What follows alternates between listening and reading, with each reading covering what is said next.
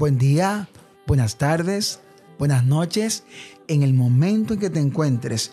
Para quien le comparte la palabra Josué Pérez de la Cruz, es un alto honor que nos concedan estos minutos tan enriquecedores para compartir este espacio especial. Como siempre me acompaña mi aliada, compañera de vida, Johaira Peña. Hola amor, ¿cómo estás? Hola, hola amor, pues muy bien, gracias a Dios, agradecida, bendecida y en victoria. Wow, triple. Totalmente, estoy en tripleta, como dicen, ¿verdad? Pues con una alta dosis de gratitud con nuestra audiencia que nos permite abrir en esta ocasión ya nuestro episodio 37. Gracias a Dios y gracias a cada uno de ustedes por honrarnos en su apoyo y seguimiento. Así es, sentimos mucha emoción con los distintos países que apoyan este esfuerzo de amor. Gracias a los hermanos, amigos, compañeros, colegas, estudiantes, a todos, gracias por usar el activo más importante de cada uno de ustedes, que es el tiempo, y darnos esa dicha y favor que Dios les bendiga a todos ricamente. Así es, nunca está de más pues reiterarle que ustedes son parte de ese motor que nos empujan a seguir adelante y en este sentido pues cada día rogamos de sus oraciones al Todopoderoso, así como sus comentarios y sugerencias a las vías que ustedes ya conocen y pues por ende no está recordarla. Proyecto Meraki 22 en Instagram, Proyecto Meraki en Facebook.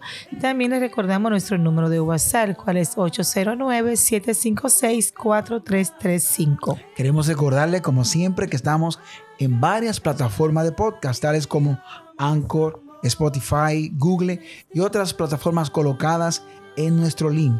Favor inscribirse en las mismas y compartir entre sus contactos. Nos encanta leer sus comentarios y sugerencias. Y ah, por favor, denle a like porque eso nos coloca en un mejor lugar en el algoritmo de la plataforma. Y a partir de este instante, te solicitamos el máximo de tu atención. Busca el lugar donde mejor te sientas. Concédenos unos minutos para compartir este espacio formativo, el cual hemos denominado Amor entre Comienza hoy aquí y promete por siempre cuidar.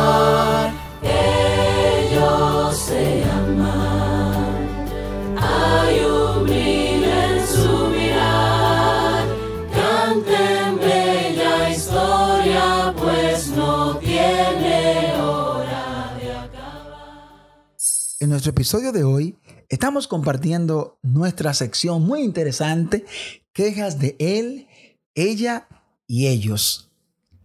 Quejas de él, ella y ellos. Recuerden que en esta sección, en esta etapa, la estamos compartiendo una vez al mes. La idea de ir reuniendo las quejas más comunes que surgen del vínculo familiar, incluyendo esposa, esposo, hijos, hijas, hermanos, suegras, tiernos, vecinos, en fin, demás allegados familiares, tenemos quejas de él, Ella y ellos. Quejas de él ella y, y, ellos. ellos. Muy interesante. Así que vamos a compartir esta interesante eh, sección y vamos a comenzar. eh, bueno, yo me gustaría, amor, que la que hemos colectado, eh, comience tú con la primera. Perfecto. Vamos con las quejas, ¿verdad? A ver, de, de parte de quién vendrá esta queja. Vamos a ver. Esta- No puedo hacer nada bien. Estoy cansado de ser el blanco de críticas y cuestionamiento. uf. De parte tú quién, de quién tú crees que viene esa queja. Bueno, los hombres muchas veces caemos en ese punto, ¿verdad? Y también las mujeres. Sí, sentir que, ¿verdad? Hay como una especie de fijación de que todo lo que yo hago está a ella mal. le molesta. ¿Qué podemos nosotros argumentar con respecto a esta queja, amor? Así es, yo entiendo que de ambas partes esta es una queja común. Yo no, no encontraría como un límite neutral, de verdad, un porcentaje de quién más y quién menos. Yo diría que ambos, porque siempre ambos estamos como esperando eh, ese valor y como que lo que yo haga sea aceptado por el otro. Entonces me estoy quejando de que no, Soy el blanco de la crítica. Él está esperando que yo falle para él criticarme. Y ya me siento cansada de ser ese punto, ese talón de Aquiles, ese punto blanco. Saben que en lo que es en el tema de, de terapia, psicología, hay lo que se llama lo que es trastorno de escopofobia. La escopofobia es ese miedo a que te miren fijamente, a que alguien se fije en ti, no solamente en lo físico, sino que se fije en esos hechos que tú estás haciendo. Ok. Y es como ese miedo persistente que te puede generar incluso cambios físicos, taquicardia, sudoración, eh, te puede crear ansiedad, el temor a concentrarte, pero es un miedo a esa crítica, a que voy a decir esto, pero él me va a criticar. Si hago esto, él lo va a criticar. Pero básicamente eso es un signo de inseguridad, ¿no?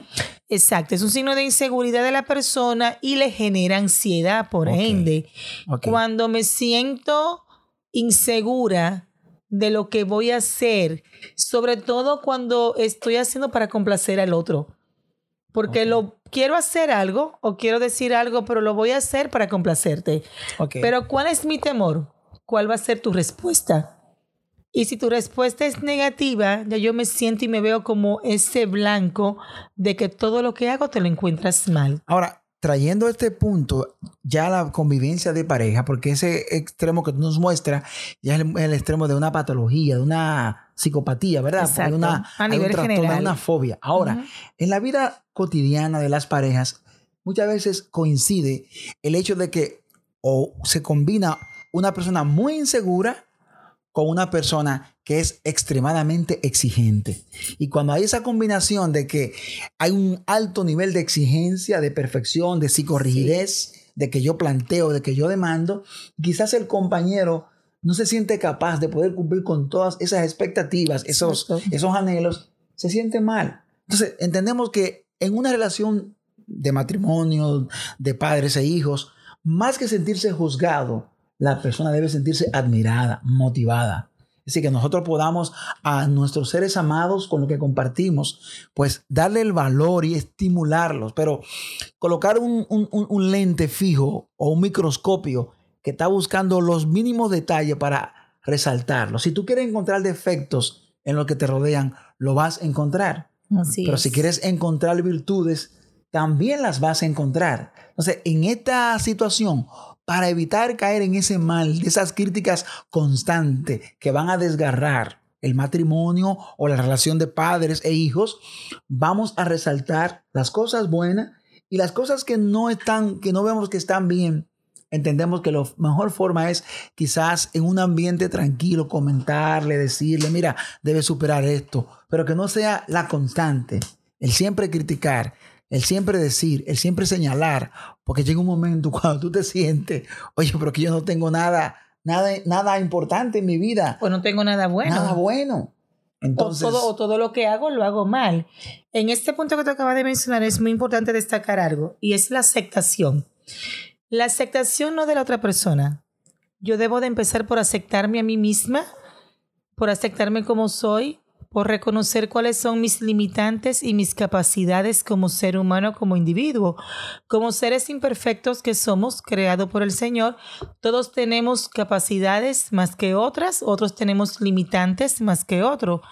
Entonces, lo primero es ya reconocer cuáles son esas limitantes, cuáles son mis capacidades y que mi pareja aprenda a aceptarme y amarme con esas limitantes y con esas capacidades. Así es, así es. Igual yo amarle y respetarle. Entonces, ya reconociendo ambos nuestra parte individual y luego aceptándola uno al otro, es más fácil manejar de yo fijarme en las críticas, porque Correcto. como tú acabas de decir, somos imperfectos.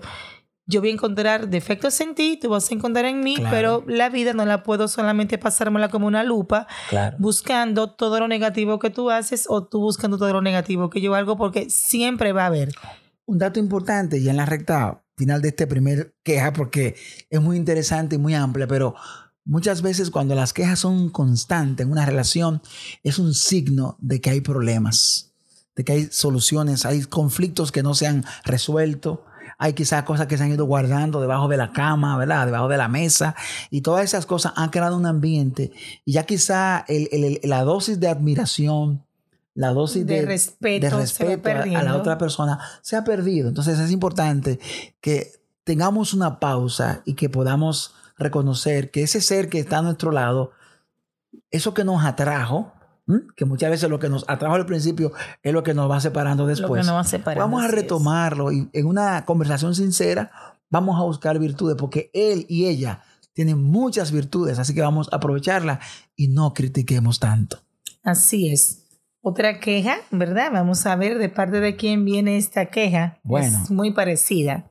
Bueno, vamos a ver quién, quién nos agarra esta. Dice, mi esposa siempre pospone los encuentros íntimos. Cuando no es que le duele la cabeza, que son los niños, cuando no. El asunto es que, que, tengo que lavar, que tengo que estudiar. El asunto es que nosotros- cansada. ya no tenemos casi encuentros en la alcoba, encuentros íntimos. Es una queja más comúnmente en los caballeros. Así es, totalmente de acuerdo. Eh, no vamos a justificarnos las mujeres, si bien es cierto que estas quejas se dan eh, de parte del hombre, las recibimos, y que nosotras eh, sí solemos hacer mucho estos temas, pero también tratándolo de un punto de vista ya terapéutico, hay muchas razones psicológicas por la cual una mujer puede pues posponer esos encuentros eh, sexuales con su pareja y entre ellos entramos lo que es, por ejemplo, lo que la salud mental. Aquí entra lo que puede ser un tema de ansiedad, un tema de depresión, un tema de un estrés. El estrés puede ser financiero, un, estrés con los hijos, un estrés laboral. Al igual entra lo que puede ser una baja autoestima eh, por un tema de aceptación corporal de ella misma, por un rechazo, eh, mayormente se maneja por algo muy, muy íntimo, muy personal.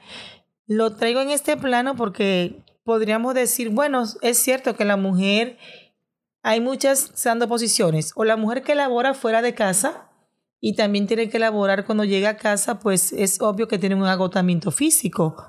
Y si el hombre exige y ella pospone por cansancio o por cualquiera de estos motivos psicológicos, pues es justificable, claro, Claro. está. Pero hacer una constancia de los siete días de la semana de hacer estas posposiciones no es saludable tampoco para la relación. Tú sabes que ahí tú planteas la parte ya, digamos, patológica, pero en ocasiones, además de lo patológico, se da el hecho, y es muy importante aquí defender a las damas, aquí la voy a defender, es el hecho de que si el hombre no se esmera y no trabaja y no, y no conoce de la intimidad y no prepara a su compañera y no habitúa y no crea el ambiente para que se torne el encuentro con su compañero y su compañera un momento especial.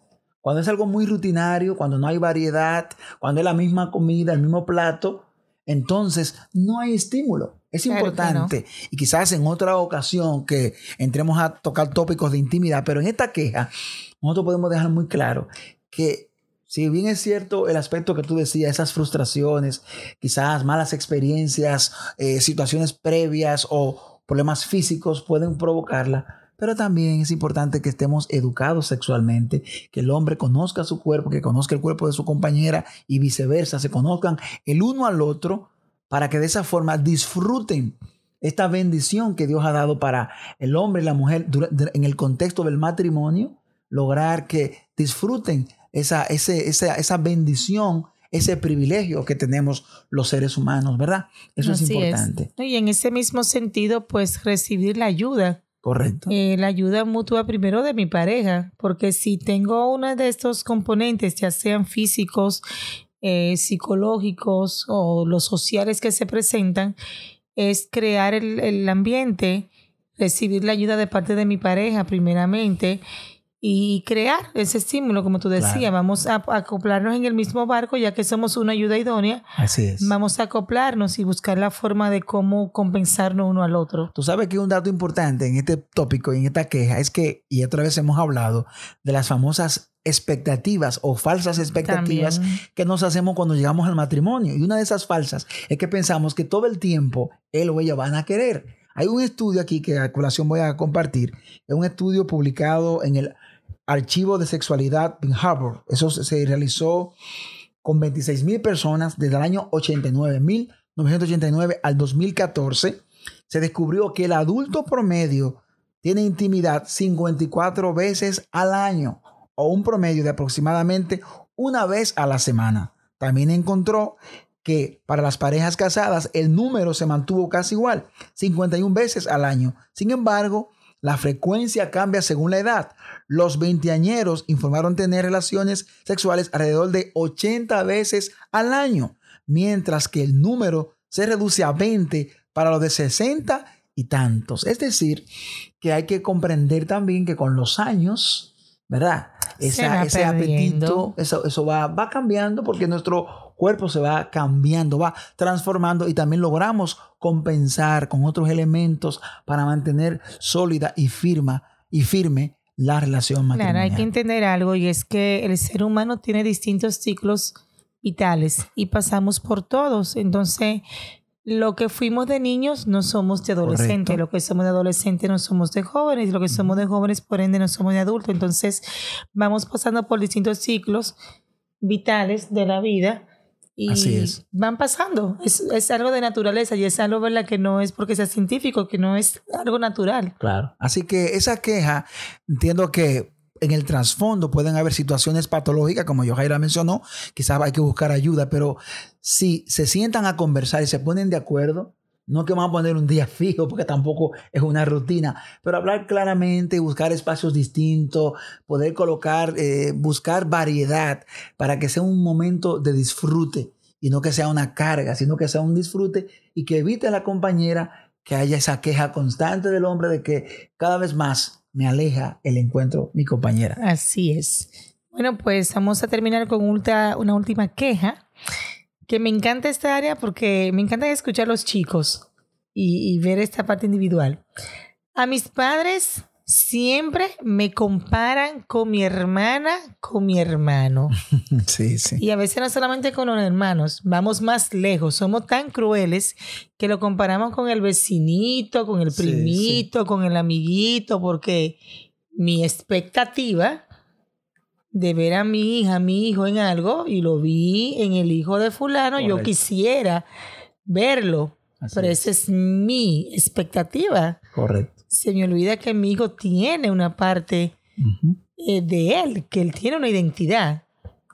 ¿Qué tú me dices sobre esta? Es una pena y lamentablemente los padres en ocasiones cometemos ese error por eso que tú acabas de decir. Entonces hay que entender que cada individuo viene con sus virtudes, con sus atributos, con sus capacidades y con sus limitaciones. Lo que tenemos que acostumbrar es identificar a nuestros hijos cuáles son sus puntos fuertes, sus capacidades y fortalecerlas de manera tal que ellos, aquellas cosas que son flojas, puedan compensarlas con esas en las que son hábiles. Si mi niño, por ejemplo, no es muy bueno en el béisbol, y yo soy pelotero, los dominicanos nos encanta el béisbol. Nos pasó a nosotros con los dos de nosotros, que queríamos que, que fueran peloteros. Yo soy Jeremy.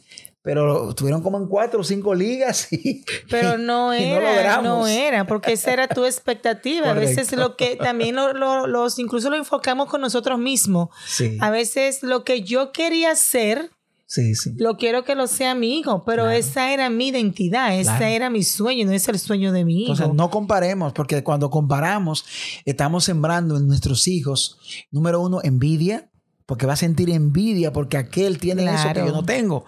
Rencor, resentimiento y una rabia que va a guardar en su corazón. ¿Por qué? Porque siente que aquel, como tiene esa virtud que yo no tengo, es más querido. Y ahí viene entonces, le vamos generando la autoestima que se pone baja, Exacto. conflictos internos, desaprobación, rechazo. Y es un adulto que va a vivir enfrentando a la sociedad todo el tiempo. porque se ha sido marcado desde peleándose a sí mismo toda la vida porque no ha tenido una, una identidad clara. Las comparaciones entre los niños son muy perjudiciales, muy dañinas con el tema de la autoestima, como tú mencionabas. Eh, lo llevan a un entorno a aflorar de manera a resolver los conflictos de forma violenta Claro, incluso, claro, porque esa violencia se genera hacia sí mismo y esa violencia que ellos tienen hacia ellos la generan entonces basada en el castigo con otras personas. Lo lleva a una tendencia a ello interiorizar, a compararse siempre con los demás, a salir mal parado con temas de celos, rivalidades hacia otros niños, con sus amigos, con primos, o sea, lo más cercano. Así es. Y esto como consecuencia negativa, pues su autoestima, Claro. la falta de aceptación de sí mismo, porque no hay una identidad ¿verdad? bien clara. Y esto lo, lo crea totalmente un ente resentido con él y con todo el Mucho que le cuidado. rodea. Así es. Así es. De hecho, en la Biblia encontramos la experiencia de la familia de Jacob, como la experiencia de José con sus hermanos, esa rivalidad y cómo el manejo de su padre, una, un vestido especial, todo lo que se generó. Es interesante esta historia porque deja ver la riña que existe entre los hermanos. Como padre, seamos muy sabios y no, no, no, no, no creemos nosotros las condiciones para que se genere conflicto en el seno de nuestro hogar. En la recta final, si quieres comentar algo más antes de pasar a el texto que siempre colocamos, la palabra de Dios, esa lámpara eterna. Y me encanta el texto de hoy, Eclesiastés capítulo 9, el verso número 9 dice, goza de la vida con la mujer que amas todos los días de la vida de tu vanidad que te son dados debajo del sol, todos los días de tu vanidad, porque esta es tu parte en la vida y en tu trabajo con que te afanas debajo del sol. Palabras muy sabias de, Salomón, viendo la vida aquí en la tierra, en la tierra, en la vida humana, disfrutar de nuestros seres amados, disfrutar de nuestros hijos, del esposo, de la esposa, claro, entendiendo que esto aquí es efímero, que un día va a pasar y un día nos veremos en la eternidad con Dios. Pero mientras estamos en esta tierra, amigos, nuestra selecta audiencia, vamos a disfrutar cada momento con el ser que está a nuestro lado. ¿Por qué martirizarnos? ¿Por qué preocuparnos y vivir mostrando las cosas negativas? ¿Por qué convertir quizá el encuentro íntimo como una especie de negociación? No, vamos a disfrutar de ese ser tan importante de nuestras familias. Vamos a disfrutar el tiempo, ya sea corto o largo, que tenemos en esta tierra. Totalmente de acuerdo. Hermoso texto de Esclesiastés, de verdad que sí. Pues ya en nuestra recta final, la idea de compartir esos espacios de quejas es para que podamos buscar lo que es la concordia y armonía en el hogar y que haya esta paz en cada familia y que nuestros hogares se conviertan en un nido cargado de amor y de ternura y que aprendamos a entender que somos seres humanos que estamos sujetos a cambio, que somos imperfectos, que somos individuales, que todos tenemos limitantes y capacidades. Así que Hasta, hasta, la, próxima. Amor entre